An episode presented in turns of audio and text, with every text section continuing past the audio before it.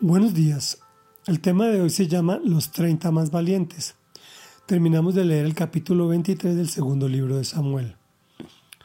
Habíamos hablado ayer de que David al final de su vida destaca la valentía de sus hombres. Era un gran líder y un gran gobernante, pues era un servidor de Dios y por lo tanto en una época de consolidación de la nación fue muy exitoso. Continuemos.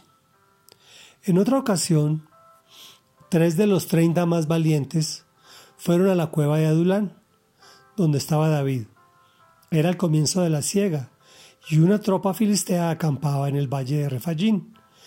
David se encontraba en su fortaleza, y en ese tiempo había una guarnición filistea en Belén. Como David tenía mucha sed, exclamó, Ojalá pudiera yo beber agua del pozo que está en la entrada de Belén.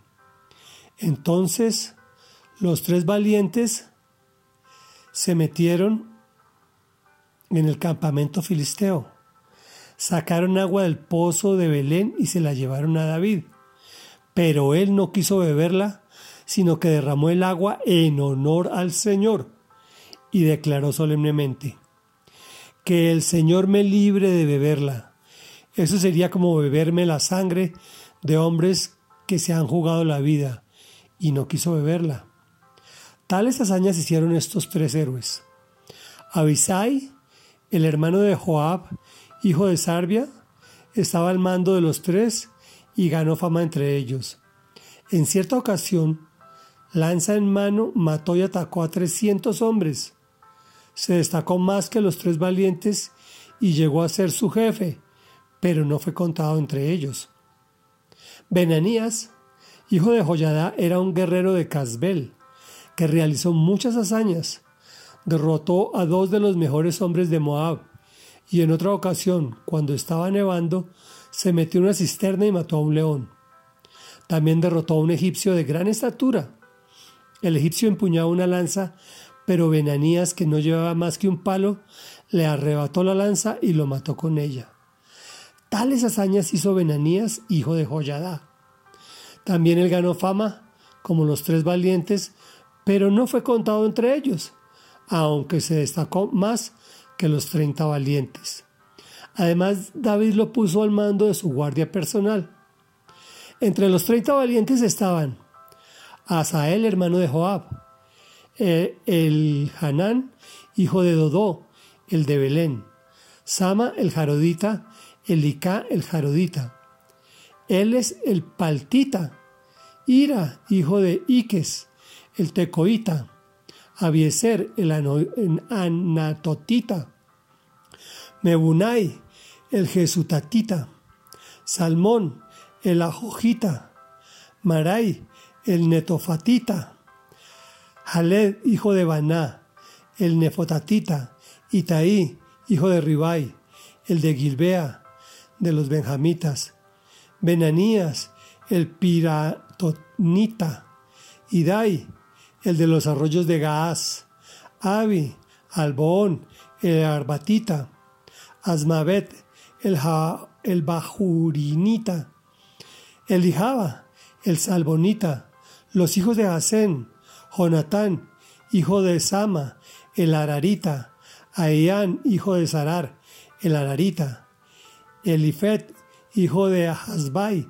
el Macateo, Elián, hijo de Agitofel, el Gilonita, Jezeró, el de Carmel, Parai el Arbita, Igal, hijo de Natán, el de Soba, el hijo de Hagri, Selec el Amonita, Naharai, el Berotita, que fue escudero de Joab, hijo de Sarbia, Ira, el Itrita, Gareb, Elitrita y Urias, Elitita.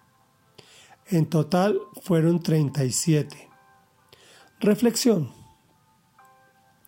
David al finalizar su vida destaca la valentía de sus hombres. Fijémonos que este tipo de hazañas tan espectaculares tienen que ver con el carácter de su líder. ¿Has visto una organización donde las personas son desatentas y groseras? Y decides quejarte y vas donde el gerente y resulta que es igual.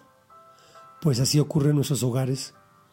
Tu familia es el reflejo material y espiritual de los jefes de casa. Qué buen líder sería David, que solo tenía que expresar un deseo para que sus hombres lo cumplieran fielmente. Por un tiempo no entendí por qué derramó el agua, pero la realidad fue que se la ofrendó a Dios y honró la vida de sus valientes. ¿Cómo me gustaría pasar la historia como Oisai?